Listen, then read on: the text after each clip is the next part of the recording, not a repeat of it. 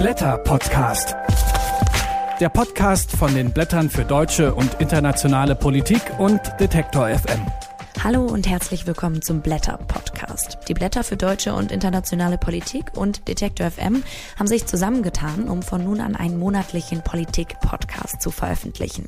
Darin wollen wir Interviews mit Autorinnen und Autoren führen und Hintergründe liefern zu der monatlich erscheinenden Zeitschrift der Blätter. In der vorherigen Folge könnt ihr hören, wieso wir das Ganze machen, wer die Blätter eigentlich sind und auch wie sie arbeiten. Mit dieser Folge starten wir das Projekt und sie erscheint begleitend zur Oktoberausgabe der Blätter. Und darin spielt ein Thema eine ganz bedeutende Rolle, und zwar Chemnitz. Ich spreche gleich zuerst mit Albrecht von Lucke von den Blättern über seinen Kommentar. Ihn erinnert das Ganze nämlich an das Scheitern der Weimarer Republik. Außerdem erklärt mir Sachsens Integrationsministerin Petra Köpping, was aus ihrer Sicht die Ursachen für das Unbehagen bei so vielen Ostdeutschen sind. Danach reden wir mit der Journalistin Christiane Gräfe über die Konsequenzen, die die Politik, Bauern, aber auch die Gesellschaft aus dem Dürresommer diesen Jahres ziehen müssen. Und dann geht es zum Schluss dieses Podcasts noch um eine Finanzkrise, die uns möglicherweise bevorsteht. Die Ausschreitungen vergangenen Monat in Chemnitz, die sind ein Thema, mit dem sich die Blätter in der Oktoberausgabe beschäftigen. Die Texte fragen sich, welche Lehren können wir daraus ziehen und was hat das Ganze eigentlich ins Rollen gebracht? Den Juristen, Politikwissenschaftler und Blätterredakteur Albrecht von Lucke erinnern die Ereignisse an das Scheitern der Weimarer Republik. Und darüber spreche ich mit ihm. Hallo Albrecht. Hallo. Mit etwas Abstand betrachtet, was war das in Chemnitz? Das war meines Erachtens, und das macht es für uns äh, so wichtig und so zentral für dieses Heft, denn wir haben ja drei Texte in dem Heft. Äh, das heißt, dieses Thema hat für uns eine derartige Brisanz, weil es meines Erachtens eine neue Qualität des Angriffs der Rechten, und zwar der organisierten Rechten auf die Demokratie zum Ausdruck bringt. Einen organisierten Angriff, der mehr ist als der Angriff auf der Straße. Das war die eine Seite, die wir erlebt haben. Eine Mobilmachung organisierter Rechter in Chemnitz aber kombiniert mit einer AfD im Parlament, die mittlerweile im Osten die stärkste Fraktion, die stärkste Partei ist, äh, was die Umfragen ergeben, in Sachsen sogar äh, mit Abstand die stärkste Partei. Und als drittes ein Zusammenspiel mit Teilen der Sicherheitsorgane und was entscheidend dazu kommt, einer sogar medialen Unterstreichung. Teile der Bildzeitung äh, machen frontal Front gegen rechtsstaatliche Institutionen, gegen Urteile. Das heißt, wir erleben eine systematische Schwächung des Rechtsstaats und der Demokratie und das kommt in Chemnitz zum Ausdruck und da muss man sich in der Tat fragen, könnte das ein Vorschein neuer Weimarer Verhältnisse eines Scheiterns der Demokratie sogar bedeuten? Und wenn du jetzt diesen Vergleich mit damals ziehst, was denkst du, was steht uns dann bevor? Ja, es ist das Spannende, dass in Chemnitz, man kann es so sagen, die radikale Rechte einen ersten großen Sieg gefeiert hat.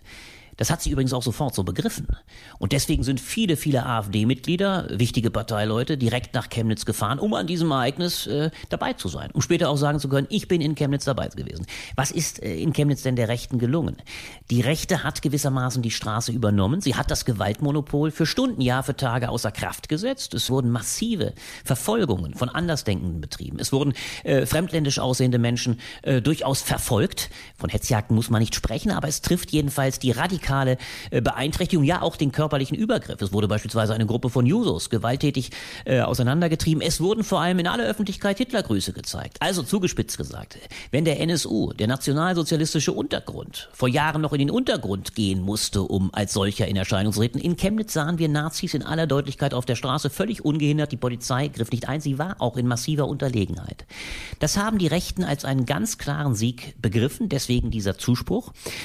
Und es folgt natürlich daraus, dass der Anspruch, den beispielsweise der Vordenker der neuen Rechten, Götz Kubitschek, formuliert, so etwas wie die äh, Hegemonie, mit Gramsci gesprochen, die kulturelle Hegemonie zu erreichen, jetzt gleichsam mit Karl Schmidt, dem furchtbaren Juristen, NS-Vordenker später äh, unterstrichen wird, nämlich der da gesagt hat, souverän ist, wer über den Ausnahmezustand entscheidet. Das heißt, es ist die eigentliche Macht im Staate, derjenige, der sagen kann, wir haben das Sagen. Und das war genau der Anspruch der Rechten. Sie haben deutlich gemacht, die Straße gehört uns und der Anspruch ist jetzt seit geraumer Zeit, möglicherweise diesen Ausnahmezustand immer wieder zu praktizieren und Chemnitz gewissermaßen zu einem Vorfall, einem Präzedenzfall für viele andere zu machen. Du hast es gerade schon erwähnt, das Zusammenspiel der Rechten auf der Straße einerseits, aber eben auch im Parlament in den Sicherheitsorganen und teilweise auch in den Medien. Wo setzt man denn da jetzt an? Es gilt zunächst einmal, das zu analysieren. Das ist ja die Aufgabe der Blätter als eines kritischen Organs und äh, es kommt eben in diesem Falle, und das machte es so virulent, der Fall Maaßen noch dazu, dass der Chef des Bundesverfassungsschutzes den Eindruck erweckt, als habe dergleichen äh, gar nicht stattgefunden, als habe es keine Verfolgungen, auch körperliche Gewalt gegen Andersdenkende gegeben, sondern das war seine Wortlaut. Das sind alles Ablenkungsmechanismen, um von einem Mord in Chemnitz abzulenken. Übrigens ist der Mord von der Staatsanwaltschaft nicht einmal angeklagt worden. Natürlich hat es eine Tötung gegeben, man muss es auch deutlich sagen. Hier ist ein Mensch umgebracht worden, äh, aller Wahrscheinlichkeit nach. So ist jedenfalls der Sachstand der, der Ermittlungen äh, von zwei Migranten. Aber es wird nicht wegen Mordes ermittelt, was der Chef, der ehemalige Chef des Verfassungsschutzes, man muss es ja sagen, denn Herr Maaßen ist abberufen worden, sondern es wird wegen Totschlags ermittelt. Herr Maaßen erweckt erweckt den Eindruck, hier wird von einem vermeintlichen Mord abgelenkt. Damit äh, spielt er genau mit der Rhetorik der Rechtsradikalen. Er spielt damit der AfD also regelrecht in die Hände und verdrängt gleichermaßen, dass dort in maximaler, in starker Form Rechtsradikale demonstriert haben, dass Rechtsradikale präsent waren und ihre äh, Grüße gezeigt haben. Das ist schon ein bemerkenswerter Vorgang, zumal dann, wenn das von der Bildzeitung, der größten Boulevardzeitung, noch verteidigt wird und Herr Maaßen als ein Patriot gekennzeichnet wird. Das also, damit will ich sagen, ist ein Zusammenspiel, dem man zunächst einmal aufklärt, militärisch beikommen muss und, und das macht es so entscheidend, dem natürlich im besten Falle eine starke Politik, eine starke Regierung, ein starker Rechtsstaat, auch mit Polizei und justiziellen Kräften beikommen müsste. Also einer harten Ahndung auch der Vorfälle und all das jedoch, und das macht es so dramatisch, und das ist vielleicht die größte Parallele zur Weimarer Republik, all das ist im gegenwärtigen Zeitpunkt nicht der Fall. Wir haben eine hochgradig geschwächte Regierung, sie ist regelrecht gelähmt, wie wir erlebt haben, die Kanzlerin fast maximal angeschlagen, sie musste eine Entscheidung, wir müssen uns das bewusst machen, eine gesamte Entscheidung der Regierung musste regelrecht zurückgeholt werden, nämlich die Beförderung von Herrn Maaßen. Ein Vorgang, den es davor in der Geschichte der Bundesrepublik noch gar nicht gegeben hat.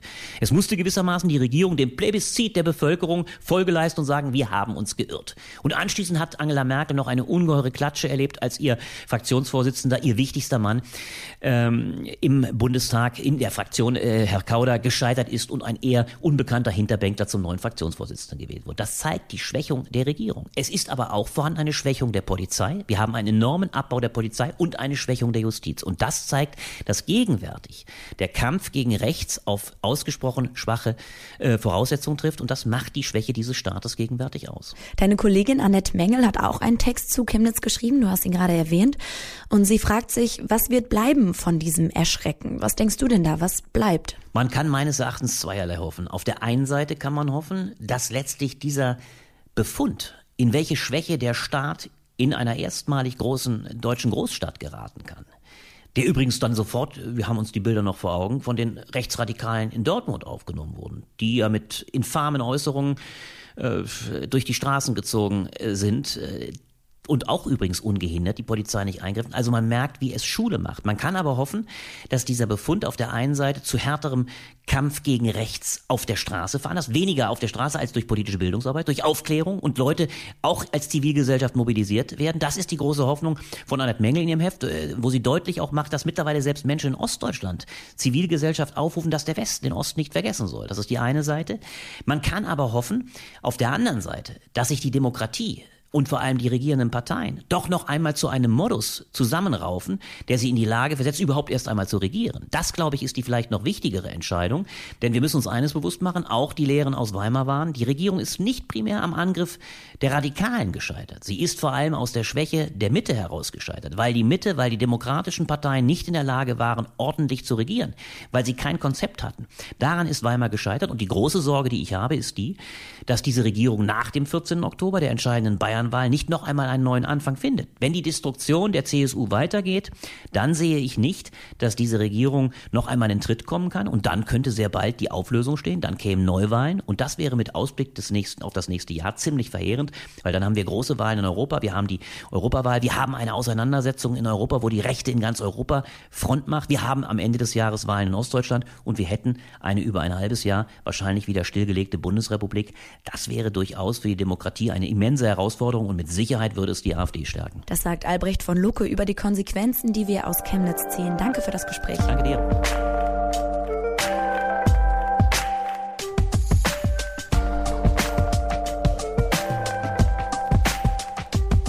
Sachsen geht es auf den ersten Blick gut. Die Ausschreitungen, unter anderem in Chemnitz, haben aber gezeigt, bei einigen Bürgern hat sich viel Hass und Wut angestaut. Aber warum sind Misstrauen und Distanz zur Demokratie in Ostdeutschland scheinbar so groß? Diese Frage versucht Sachsens Integrationsministerin Petra Köpping zu beantworten. In ihrem Buch Integriert doch erstmal uns, eine Streitschrift für den Osten. Darin begründet sie die aktuelle Stimmung mit Fehlern der Nachwendezeit und darüber spreche ich jetzt mit ihr. Hallo, Frau Köpping. Schönen guten Tag. Frau Köpping, in der Oktoberausgabe der Blätter ist ein Auszug aus Ihrem Buch erschienen. Sie schreiben, dass Fehler aus den 90er Jahren die Ursache für das aktuelle Unbehagen sind. Warum? Naja, Fehler. Ähm, ich glaube, dass man damals unterschätzt hat, was die Wiedervereinigung, die friedliche Revolution mit den Menschen eigentlich tatsächlich macht.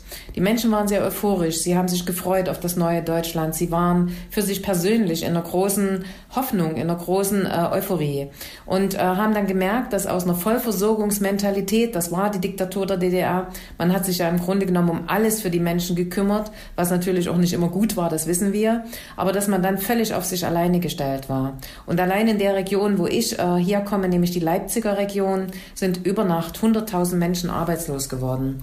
Und damit haben die Menschen einfach für sich persönlich, für den Einzelnen gar nicht gerechnet. Und es ist nicht nur die Arbeit gewesen, sondern es ist ehrlich gesagt das gesamte Leben gewesen, was sich verändert hat. Von der D-Mark angefangen bis hin zur Anmeldung in der Kita, in der Schule, der Arztbesuch, aber eben auch, wenn ich in den Supermarkt gegangen bin. Ich erinnere mich noch an meine damalige Schwiegermutter, die immer gesagt hat, Mann, da stehen ja plötzlich zehn Stück Butter. Früher gab es immer eins, welches muss ich denn da nehmen?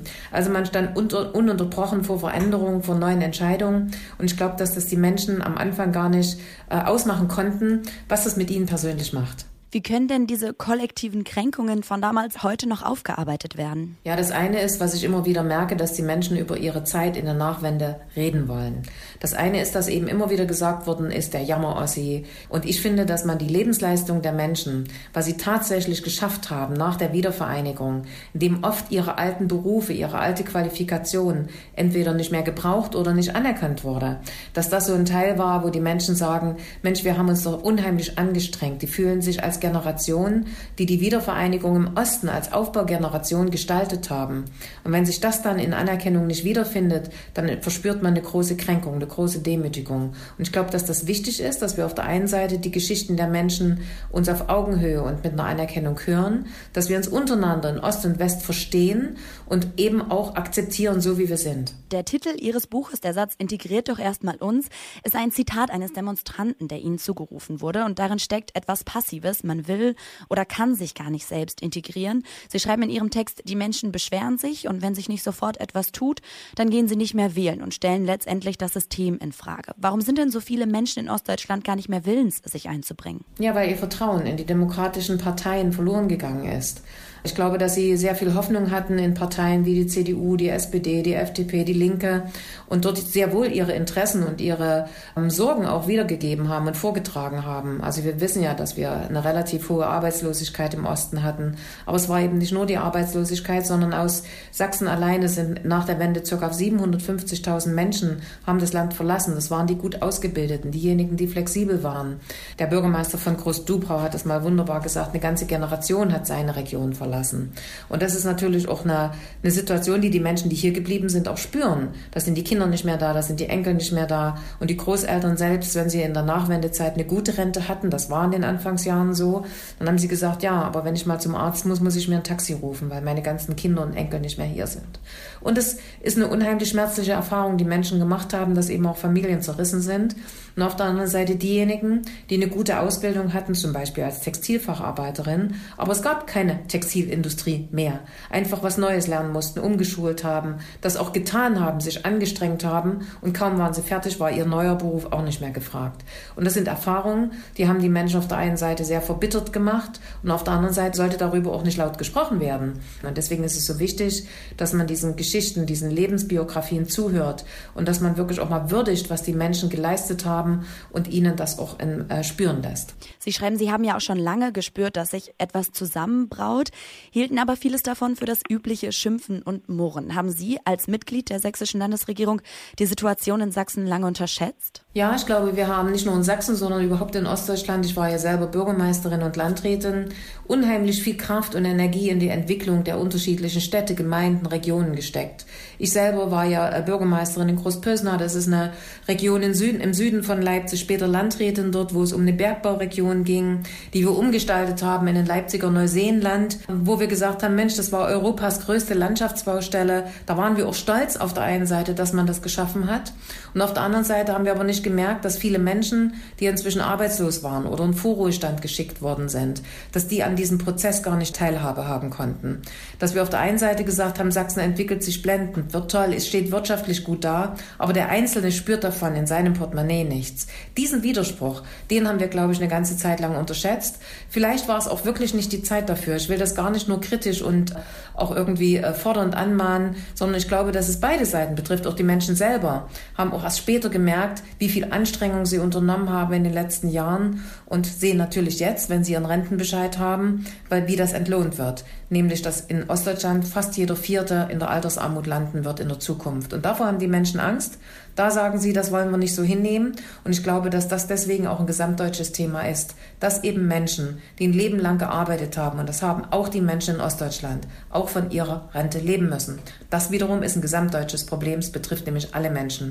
Und das ist eine Aufgabe, der sich die politischen Parteien stellen müssen. Nächstes Jahr sind in Sachsen Landtagswahlen. Was muss ich tun, damit die AfD hier nicht eventuell sogar die stärkste Kraft wird? Auf der einen Seite natürlich die Bedürfnisse und Anstrengungen beziehungsweise Notwendigkeiten, die wir gerade im kommunalen Bereich sehen. Da gibt es ja auch noch eine ganze Reihe von Defiziten, dass man dort finanziell unterstützt. Das haben wir getan. Also ich glaube, da hat Sachsen sehr gute Programme aufgelegt, dass überall dort, wo Defizite sind, tatsächlich auch eine Möglichkeit geschaffen wird, dort zu unterstützen. Das ist auch möglich, weil Sachsen eben wirklich wirtschaftlich sehr gut dasteht. Und man man eben nicht das Gefühl haben muss, für die Flüchtlinge tun wir alles, aber für unsere Bedürfnisse in den Orten tun wir nichts. Das ist ganz wichtig, dass man an der Seite arbeitet. Aber die zweite Seite ist genauso wichtig, dass man tatsächlich mit den Menschen redet. Auch das tun wir mittlerweile in Sachsen. Es gibt die sogenannten Sachsengespräche, die der Ministerpräsident durchführt mit allen Ministern. Wir reisen durchs Land und sprechen mit den Bürgern an Tischen auf Augenhöhe. Ich glaube, dass viele Menschen so nah an Ministerinnen und Ministern noch nie dran waren und auch nicht am Ministerpräsidenten und dort wirklich alles, natürlich in einer ordentlichen Ansprache und mit einer Würde und mit Anstand, dass dort äh, das angesprochen wird. Das andere macht Martin Dulich mit seinem Küchentisch. Trotzdem muss man ganz klar sagen, ob es uns gelingt, in der kurzen Zeit bis zur Landtagswahl tatsächlich das Ruder rumzureißen, wie man so schön sagt, das weiß ich nicht. Aber wir werden alles unternehmen, damit wir das schaffen. Das sagt Petra Köpping, Sachsens Integrationsministerin. Ein Ausschnitt aus ihrem Buch Integriert doch erstmal uns ist in der Oktoberausgabe der Blätter erschienen. Darin erklärt sie, wie die Fehler der Nachwendezeit unsere Demokratie vergiften.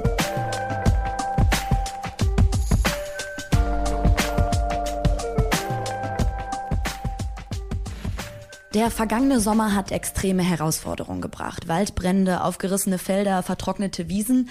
Eine Dürre, die es seit der Aufzeichnung in Deutschland nicht so gegeben hat. Und darunter haben vor allem die Bauern gelitten. Bundeslandwirtschaftsministerin Julia Klöckner hat auf deren Forderungen hin Ausgleichszahlungen versprochen. Es muss aber mehr passieren, sagt die Journalistin und Sachbuchautorin Christiane Gräfe. Sie schreibt, die wichtigste Lehre dieses Hitzesommers ist, der Klimawandel ist jetzt und Klimapolitik dürfen nicht mehr lange aufgeschoben werden. Darüber sprechen wir, Albrecht von Lucke und ich, mit ihr jetzt. Hallo, Frau Gräfe. Hallo. Für Sie ist das Nothilfeprogramm der Bundesregierung zwar notwendig, aber nicht genug. Was fehlt denn? Na, was fehlt, ist eine langfristige äh, Klimapolitik. Die fehlt äh, leider Gottes in allen Bereichen. Also sowohl merken wir gerade, dass die Energiewende äh, scheitert. Wir haben keine Verkehrswende, wir haben keine Wärmewende, aber wir haben uns eben mit dem Zusammenhang von Klimawandel und Landwirtschaftspolitik sogar am allerwenigsten bisher beschäftigt. Und der ist vielschichtig. Also wir haben in diesem Jahr erlebt, dass die Landwirtschaft vor allen Dingen Opfer des Klimawandels ist. Äh, katastrophale Ernten, Dürren, äh, die ganze Natur, nicht nur die Landwirtschaft hat gelitten. Aber sie ist zugleich auch Täter, ähm, indem sie CO2 und andere Emissionen, also Methan, emittiert und kann wiederum auch Teil der Lösung sein. Äh, je nachdem, wie man anbaut, kann auch Kohlenstoff gebunden werden. Also die Landwirte sind ein besonders komplexes Feld und das äh, scheint den Politikern erst allmählich aufzugehen und zu schwanen. Was ein Jahr aber vielleicht noch grundsätzlicher an Ihrem Text, den ich wirklich für ein Prachtstück unseres Heftes halte und äh, besonders glücklich bin, dass wir ihn in diesem Heft haben, weil ich glaube, dass er so wichtig ist. Was ihn so auszeichnet, ist ja der Befund, dass Sie sagen, es ist doch ein Glück, sagen wir so, oder vielleicht eine letzte Chance. Man kann es ja fast als letzte Chance bezeichnen, nachdem wir viele Ereignisse verdrängt haben, dass wir in diesem Jahr einen solchen Sommer erlebt haben und vielleicht endlich aufwachen? Das ist doch vielleicht die Grundfrage, die Sie ja in den Raum werfen. Ist das die Chance für einen nicht nur landwirtschaftspolitischen, sondern auch einen gesamtgesellschaftlichen Wandel? Ich bin ja so ein bisschen ambivalent, weil wir hatten schon so viele Chancen, ehrlich gesagt. Wir hatten eine Oderflut, wir hatten eine Flut an der Elbe und äh, da reden wir jetzt nur von Deutschland. Äh, in anderen Weltregionen gibt es schon viel länger desaströse Unwetter und Erfahrungen mit Extremwetterereignissen. Und es gibt vor allen Dingen überall äh, sowieso die Erfahrung damit, dass äh, keine verlässliche Witterung mehr da ist. Also die sogenannten Bauernregeln äh, kann man mittlerweile in der Pfeife rauchen, weil das alles nicht mehr passt. Und es ist bei uns uns schwierig, aber es ist dramatisch in Ländern wie Tansania oder in Indien, wo die Bauern eben gar keine Möglichkeit haben, äh, ja, Ausgleichszahlungen zu bekommen, Subventionen zu bekommen, Technologien an die Hand zu kriegen und dem noch viel mehr ausgeliefert sind als wir, aber eben auch, wie wir dies ja gemerkt haben. Sie werfen der Bauernlobby gerade hier in Deutschland vor, ihr geht es vor allen Dingen nur um die eigenen Interessen und die übernehmen keine Verantwortung für das klimapolitische Ganze. Sie haben es gerade gesagt, die Landwirtschaft ist nicht nur Opfer, sondern auch Täter. Sind die Bauern nicht aber vor allen Dingen Opfer davon, was wir alle verschuldet haben? Ja, das ist äh, ja immer so. Also bei der Energiewende ist es genauso, dass wer viel mit dem Auto rumfährt, muss sich nicht wundern, dass äh, die Luft und die Atmosphäre versaut werden. Und wenn wir alle furchtbar viel Fleisch essen, ja, dann tragen wir auch Verantwortung dafür, dass äh, emittiert wird und die Emissionen hoch sind. Auf der anderen Seite ist es wir alle natürlich immer so ein bisschen diffus und äh, ich finde schon, dass man ähm, nicht die Verantwortung zumindest nur dem Konsumenten zuschieben sollte. Das ist in den letzten Jahren viel zu lange passiert. Also die Vorstellung, Konsument und Industrie kriegen das schon irgendwie gebacken, die hat sich wirklich als äh, Traum erwiesen. Wir müssen schon Politik machen und dann genau gucken, wer ist wofür verantwortlich. Und da finde ich eben, dass der Bauernverband, den ich jetzt auch nicht pauschal in Grund und Boden kritisieren möchte, sondern der durchaus an der einen oder anderen Stelle inzwischen auch gemerkt hat, äh, dass das sich ändern muss. Aber er tut es eben nicht über den eigenen Horizont hinaus. Und ich finde, wenn wir ähm, die Politik dazu bringen wollen, auch entschlossener Klimapolitik zu betreiben, dann, dann müssen wir ihr das signalisieren. Und da äh, sehe ich den Bauernverband eben eigentlich immer nur dann, wenn äh, man von ihm fordert, was zu tun. Dann sagt er, mach doch mal erst bei den Autos und mach doch mal erst bei den Heizungen. Da ist auch, finde ich, irgendwo was dran. Ich finde, das muss man sich vergegenwärtigen, dass es Unterschiede in der Wertigkeit von Emissionen gibt. Also Essen muss man, Auto fahren muss man nicht. Trotzdem ist es eine faule Ausrede und ich finde, das geht nicht. Das ist ja, finde ich, auch die besondere Stärke dieses Textes, dass so hart er in der Kritik ist, auch durchaus an dem klassischen Bauernverband, von dem Sie jetzt sprechen, äh, aber er vor allem auch die gesamte Trias, wenn ich es mal so beschreiben kann. Die Trias aus Politik, Bauernverband, aber dann vor allem auch Bürgerinnen und Bürger in ihrer Verantwortung in den Blick. Also das, was wir als Zivilgesellschaft beschreiben. Dieses Zusammenwirken scheint mir entscheidend zu sein, um Fortschritte zu erreichen. Sie sprechen ja auch ausdrücklich von möglichen Allianzen. Der Bauernverband könnte sich ganz anders jetzt organisieren und das ist ja eine Chance, sowohl mit Bürgerinnen und Bürgern, aber auch Teilen der Politik, die jetzt eine neue äh, Politik machen könnten. Ich habe bloß eine vielleicht fehlende Stelle, die mich noch interessieren würde. Denn wenn man mal mit Bauern spricht, wie sie es viel häufiger sicherlich tun als ich und auch mit Mitgliedern der Verbände, dann wird man oft hören, dass eine ganz entscheidende Kraft im Raum ist, äh, das sind die großen Unternehmen, die Handelsketten, die mit ungeheurer Macht und einer Intensität die Preise drücken und im hartesten Falle sogar sagen, wenn wir sie nicht aus Deutschland beziehen, die Billigprodukte, dann holen wir sie uns aus dem Ausland. Also damit will ich sagen, ist da nicht noch eine Komponente, die man ganz stark ins Visier nehmen müsste? Oh, das sind nur ganz viele Komponenten, aber mhm. im Prinzip vielleicht nochmal vorab, die ganze Landwirtschaft aus meiner Sicht wird überhaupt erst allmählich politikrelevant. Ja, also das war doch über viele, viele Jahre ein Thema, das nur unter Fachleuten stattgefunden hat. Und äh, seit ein paar Jahren ist es eben nicht mehr so. Das hat unter anderem mit der Erfahrung des Klimawandels zu tun, aber eben auch mit der Landschaftszerstörung äh, und vielem anderen. Insofern, da sind wir sozusagen erst am Anfang. Und ich möchte auch noch mal die Bauern verteidigen, weil die haben durchaus auch das Problem, dass da vieles überhaupt nicht verstanden wird und Bürger auch manchmal über sie herfallen, also sozusagen jetzt die internationalen Gesamtverantwortlichen für alles, was schiefläuft in der Ökologie. Dabei steht ihnen selber das Wasser bis zum Halse und das aus vielen Gründen. Das der eine Grund sind viel zu niedrige Preise, das haben Sie gerade gesagt, und das hat ganz viel mit der Macht des Einzelhandels zu tun, die zu beschreiben wirklich nicht nicht leicht ist, weil die ist so groß, dass Menschen, die darüber berichten können. Und das sind nicht nur Landwirte, das sind auch Produzenten, äh, Lieferanten, dass die sich gar nicht trauen. Also das Thema existiert kaum, weil äh, die Abhängigkeit aller Erzeuger von den vier großen, kann man ja fast sagen, so enorm ist. Und ich finde, das ist ein, in der Tat ein politisches Thema das aber auch ungern in Angriff genommen wird, weil die Folge könnten höhere Preise sein. Und höhere Preise sind irgendwie das endgültige, absolute, totale Hyper-No-Go-Area in der Politik anscheinend. Auch da, denke ich, müssten Bürger vielleicht mal signalisieren, dass sich das ändern sollte.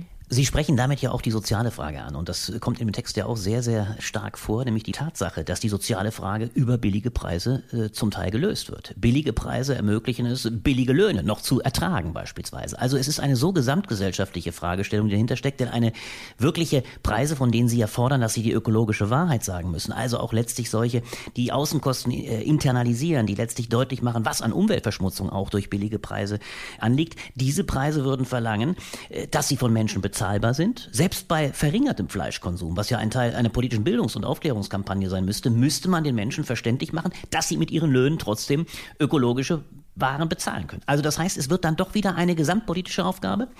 Es ist eine riesige Aufgabe, eine politische Aufgabe und es ist auch eine kulturelle Aufgabe. Ich glaube, es geht sogar noch weiter, als Sie sagen. Es geht nicht nur um die soziale Frage bei den billigen Preisen, sondern es geht auch darum, genug Geld für den Konsum anderer Produkte frei zu halten. Ne? Das heißt, die billigen Nahrungsmittelpreise ermöglichen es uns auch, den Rest der Ökonomie in Bewegung zu halten. Und wahrscheinlich geht es um eine große Entschleunigung und natürlich um Verteilung. Und äh, auf der anderen Seite bin ich gar nicht so sicher, ob die Preise so wahnsinnig viel steigen würden. Sie würden bei bestimmten Produkten sehr steigen, nämlich bei Fleisch vor allem und auch bei vielleicht Milchprodukten. Bei anderen liest man ja immer wieder, dass äh, bei den Preisen, die wir bezahlen, der aller, aller geringste Anteil bei den Bauern ankommt, sondern da ist ganz, ganz viel dazwischen. Und je nachdem, wie sich äh, Vertriebsketten gestalten oder wie viel Marketing, und das ist ein enorm hoher Anteil, wie viel Marketingaufwendungen es gibt, müssen die Preise so sehr auch nicht steigen. Also wie gesagt, das ist ein riesengroßes Thema und es muss aus meiner Sicht auf allen Ebenen diskutiert werden, auch auf der kulturellen, weil wie man kocht und isst und ob man das überhaupt noch zu Hause tut, das machen immer weniger. Und wie dann aber auch die Infrastrukturen der Versorgung äh, aussehen, die nicht zu Hause sind, ja, das muss, glaube ich, diskutiert werden und gab es vielleicht mal so ein bisschen als Kritik an McDonalds und Fast Food, aber das greift auch viel zu kurz. Das ist dann sozusagen immer der billigste Buhmann. Ich glaube auch, das ist ja das, was ich eingangs versuchte anzumerken. Das ist vielleicht wirklich die Chance, die dahinter steckt. Dieses Bewusstsein dafür, dass wir uns in der Form der Virtualisierung, in der wir uns ja in den letzten Zeiten bewegt haben, wenn wir von irgendwelchen Produkten gesprochen haben, dann war es der neue Apple, ist ja eigentlich auch ironisch, der neue Apple-Computer, der jedes Mal einen Irrsinnshype gemacht, der normale Apfel spielte keine Rolle mehr. Der Verlust auch an, an Anteil von Lebensmitteln an dem Konsumprodukt und an dem, was, was letztlich täglich verkonsumiert wird, ist so marginal geworden, ist so verschwunden, dass die Chance vielleicht darin besteht, dass das, was unsere Existenz wirklich am Laufen hält, wieder mehr ins Bewusstsein treten könnte. Das würde ich hoffen und ein Stück weit finde ich den Text deswegen so stark, weil er das kenntlich macht und vielleicht auch die Hoffnung weckt, dass die Gefahr, der wir momentan ausgesetzt sind, ob eines schwindenden Hitzesommers eigentlich schon wieder uns eher nostalgisch an die vermeintlich dann wunderschönen heißen Sommerabende zu erinnern, dass etwas bleibt von dem Erschrecken. Es könnte eines Tages auch in Deutschland zum Teil vielleicht nicht genug sein, denn bisher externalisieren wir die Folgen von Hunger und Not ja eher auch ins Ausland. Das ist ja, ja auch ein Phänomen. Kann ich ja nur zustimmen. Das ist so und äh, meine, wir, wir leben in einer urbanen Gesellschaft und die hat sich seit 60 Jahren urbanisiert und was ich auch verstehe, ist, dass äh, viele Bauern oft frustriert sind, wenn die urbane Gesellschaft jetzt auch plötzlich genau weiß, was die besser zu machen haben. Da ist auch so ein Punkt, an dem einfach ganz viel Kommunikation noch passieren muss, ganz viel Austausch passieren muss und auch Information passieren muss.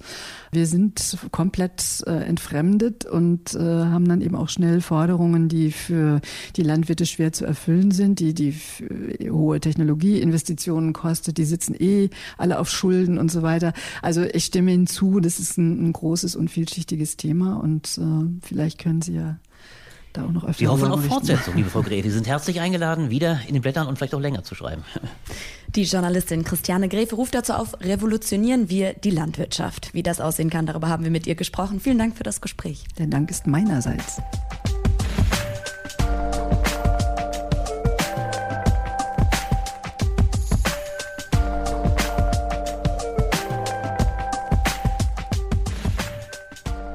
September 2008. Die US-Investmentbank Lehman Brothers, die geht pleite. Das erschüttert damals die Finanzwelt heftig.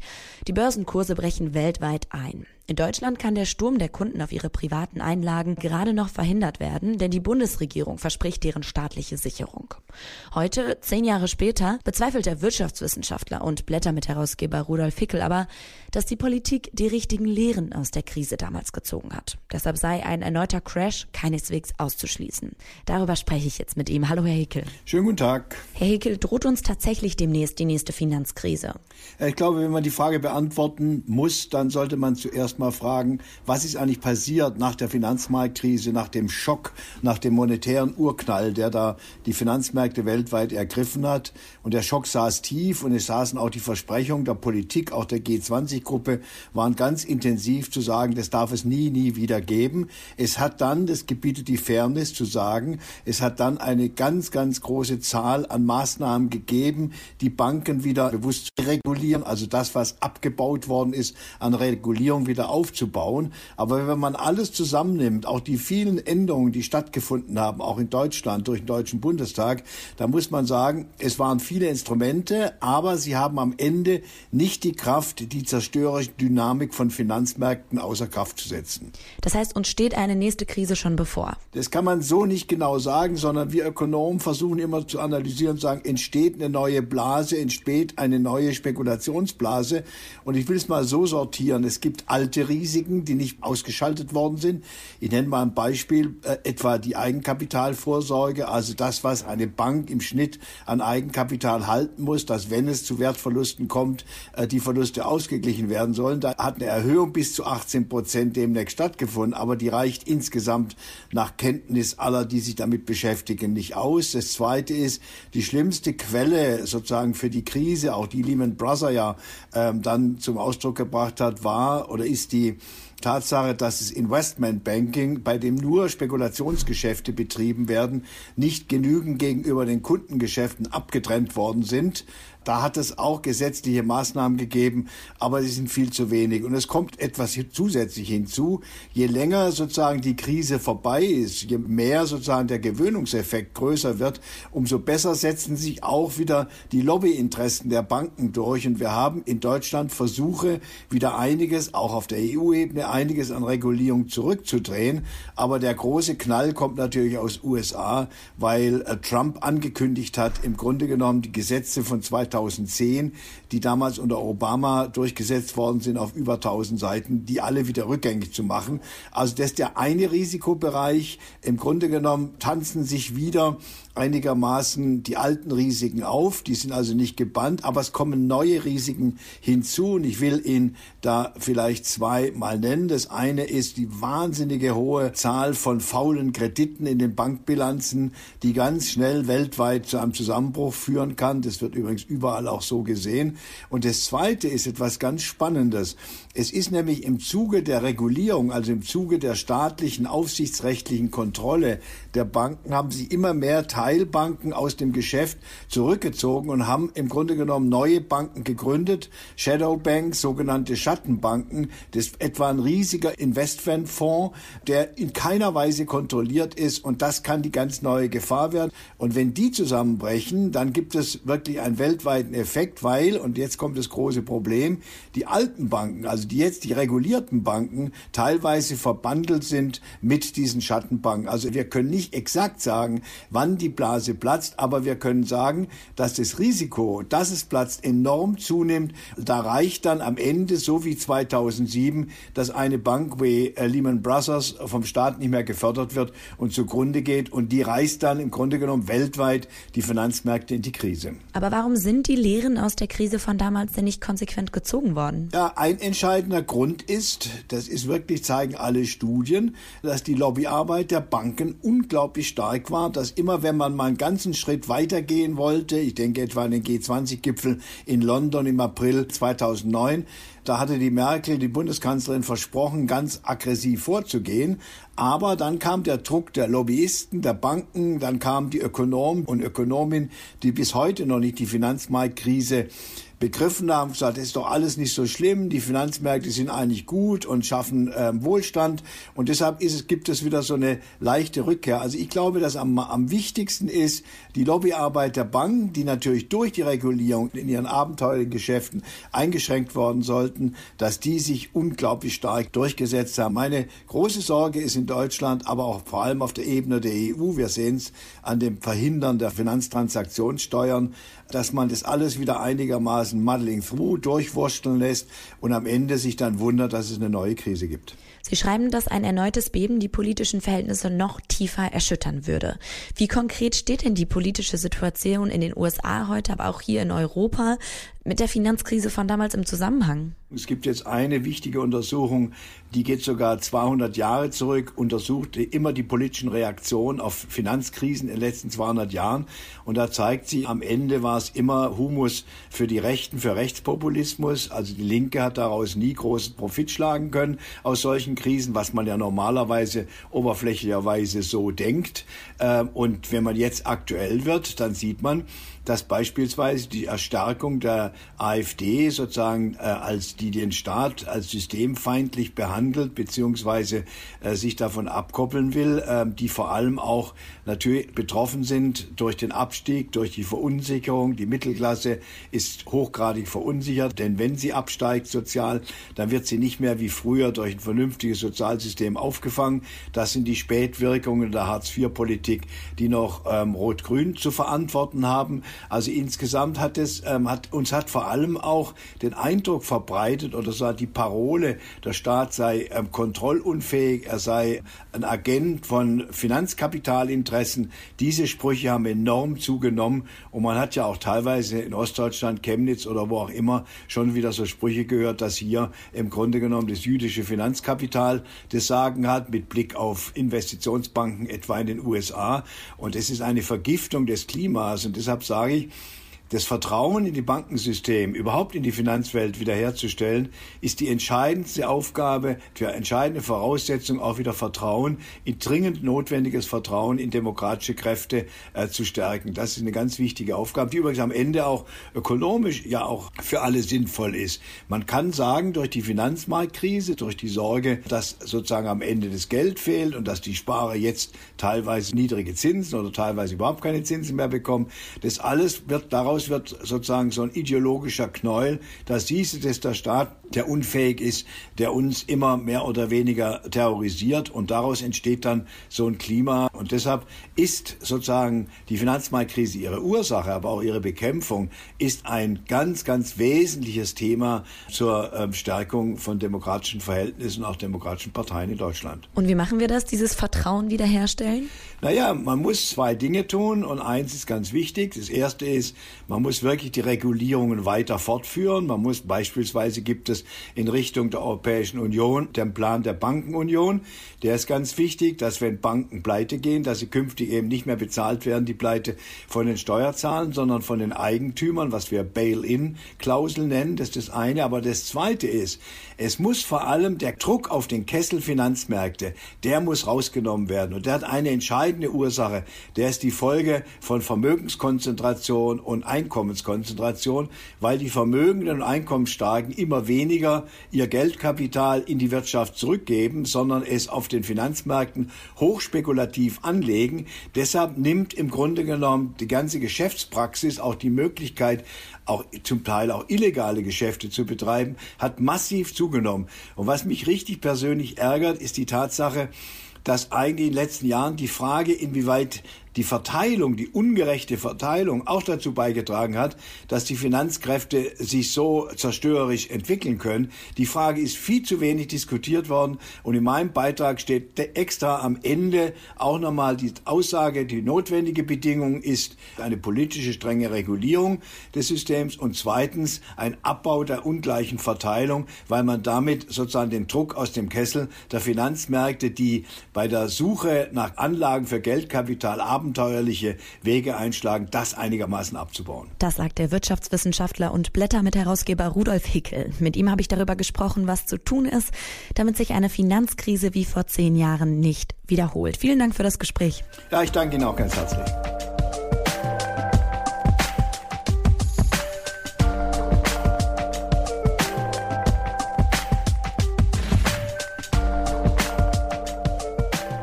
Und damit sind wir am Ende dieses Podcasts angekommen. In dieser Folge haben wir über Ostdeutschland gesprochen, wo die Ursachen für das aktuelle Unbehagen liegen könnten. Wir haben uns mit der Dringlichkeit einer nachhaltigen Klimapolitik beschäftigt und wir haben zurückgeblickt auf die Finanzkrise vor zehn Jahren und vorausgeschaut auf eine uns möglicherweise bevorstehende Krise. Diese Themen waren ein Ausschnitt aus der Oktoberausgabe der Blätter. Albrecht, welchen Themen habt ihr euch noch gewidmet? Ja, also eine Menge anderer. Wir haben beispielsweise passend zu unserem Chemnitz-Thema einen großen Ausblick auf den antidemokratischen Kampf in Polen und Ungarn. Auch da erleben wir so etwas wie einen Einbruch in die Demokratie. Das Europäische Parlament in Straßburg hat erstmalig Klage gegen äh, Polen erhoben und das, die Kommission gegen Ungarn. Also beide Staaten stehen wegen des Abbaus der Demokratie unter Beschuss. Aber die große Frage ist, ob die EU sich überhaupt durchsetzen kann. Damit beschäftigt sich unser Herausgeber Klaus Leggevi mit Irenos Pavel äh, Karolewski in einem Text. Und daneben haben wir einen anderen großen Text, Earth First, der Preis des Lebens. Das ist ein Text, der sehr zu äh, Christiane Gräfe passt. Nochmal viel größer die Frage aufwirft, in, wo befinden wir uns eigentlich? Was ist der Weltzustand? Das, was wir heute ja Anthropozän nennen. Das ist das Menschzeitalter ganz einfach übersetzt. Eigentlich ist es aber die menschgemachte Welt. Also eine Welt, die maßgeblich durch die äh, industriellen Veränderungen des Menschen bestimmt wird. Klimawandel, äh, Klimaerwärmung, all das versucht äh, der Bürgerrechter Jürgen Tallich in einem sehr klugen Text zu verdeutlichen als die große menschheitliche Herausforderung, nämlich die Frage, wenn wir nicht die Kosten unserer industriellen Produktion internalisieren, wenn wir sie nicht in die Preise einbeziehen, wenn wir nicht endlich wahre Preise schaffen, dann werden wir äh, den Preis des Lebens bezahlen. Und dazu passt sehr gut der Text von Tito Bode, früher Greenpeace-Chef, heute Chef von Foodwatch. Er nennt es Lobbyismus 2.0, der industriell-politische Komplex. Und er beschreibt sehr genau, wie die Kombination politischer und industriell-ökonomischer, kapitalistischer Macht dazu führt, dass der Bereich der Lebensmittelindustrie hochgradig vermachtet wird, dass letztlich dort Gesetze geschaffen werden, äh, die kaum mehr zu verstehen sind und auch dem Bürger äh, nicht zugänglich sind. Und am Schluss dann noch zwei Texte, die sind auch hochspannend, vielleicht gerade für die Jüngeren sehr spannend. Was ist eigentlich an den Universitäten los? Was macht das, was äh, die Autorin Maria Theresia Staatsmann das neue universitäre Prekariat nennt? Das ist die Form von Ausbeutung in den Wissenschaftsbetrieben. Was ist mit den Menschen, die versuchen, noch an den Universitäten einen Lauf zu haben, eine Karriere zu machen, vielleicht in die Institutionen einzuwandern? Es ist immer schwieriger, das beschreibt sie sehr eindringlich. Und am Schluss Christa Wichterich, ein großer Text über die gekaufte Mutterschaft. Also das große globale Geschäft Geschäft mit dem Kinderwunsch. Ihr seht, es ist, glaube ich, ziemlich viel drin. Das sind die Themen, die ihr noch in der Printausgabe der Blätter finden könntet. Die nächste Ausgabe dieses Podcasts, die erscheint Anfang November mit der neuen Ausgabe der Blätter. Welche Themen erwarten uns denn ab November? Ja, das ist ganz spannend. Der 9. November ist ein großer historischer Moment. Es wird also mit Sicherheit in Fortsetzung auch meines Themas um die Frage gehen, 100 Jahre nach Weimar. 9. November 1918, das war die Gründung der Weimarer Republik, die Ausrufung der Demokratie, das war der Anfang der ersten gescheiterten hatten, wie wir ja wissen, Demokratie. Da wird uns Jens Hacke einen großen Text bringen über die Frage, wie wehrhaft war Weimar und warum war es nicht wehrhaft genug? Was waren die Liberalen, die gescheitert sind? Das ist vieles, was heute noch für die heutige Zeit sehr relevant ist. Das ist die eine Seite. Das zweite wird mit Sicherheit sein, denn das ist auch ein historisches Thema, 80 Jahre Pogrome. Wir werden am selben Datum 1938 die Wiederkehr, die 80. Wiederkehr des antisemitischen äh, Pogroms, äh, der Pogrome erleben und begehen äh, auch etwas, was in gegenwärtiger Zeit eine ungeheure Virulenz erlebt hat. Äh, wir erleben gegenwärtig wieder Antisemitismus. Auch das wird ein Thema sein und viele, viele andere Sachen mehr, die wir dann aber auch in den nächsten Tagen äh, erarbeiten werden. Es wird mit Sicherheit eine Bilanz des politischen Zustands dieser Republik geben, nach der Hessenwahl, nach Bayern, aber vieles, vieles mehr. Die nächste Folge könnt ihr dann auf detektor.fm, Apple Podcasts, dieser Google Podcasts oder bei Spotify hören. Folgt uns dort, damit ihr keine weitere Folge verpasst. Wir freuen uns da auch über Bewertungen und Empfehlungen und ihr könnt uns auch direkt Feedback geben und zwar unter podcast.blätter.de. Und damit verabschieden wir beide uns. Mein Name ist Helena Schmidt. Ja, mein Name ist Albrecht von Lucke. Bis zur nächsten Folge. Tschüss. Freue mich. Bis bald. Blätter Podcast. Der Podcast von den Blättern für deutsche und internationale Politik und Detektor FM.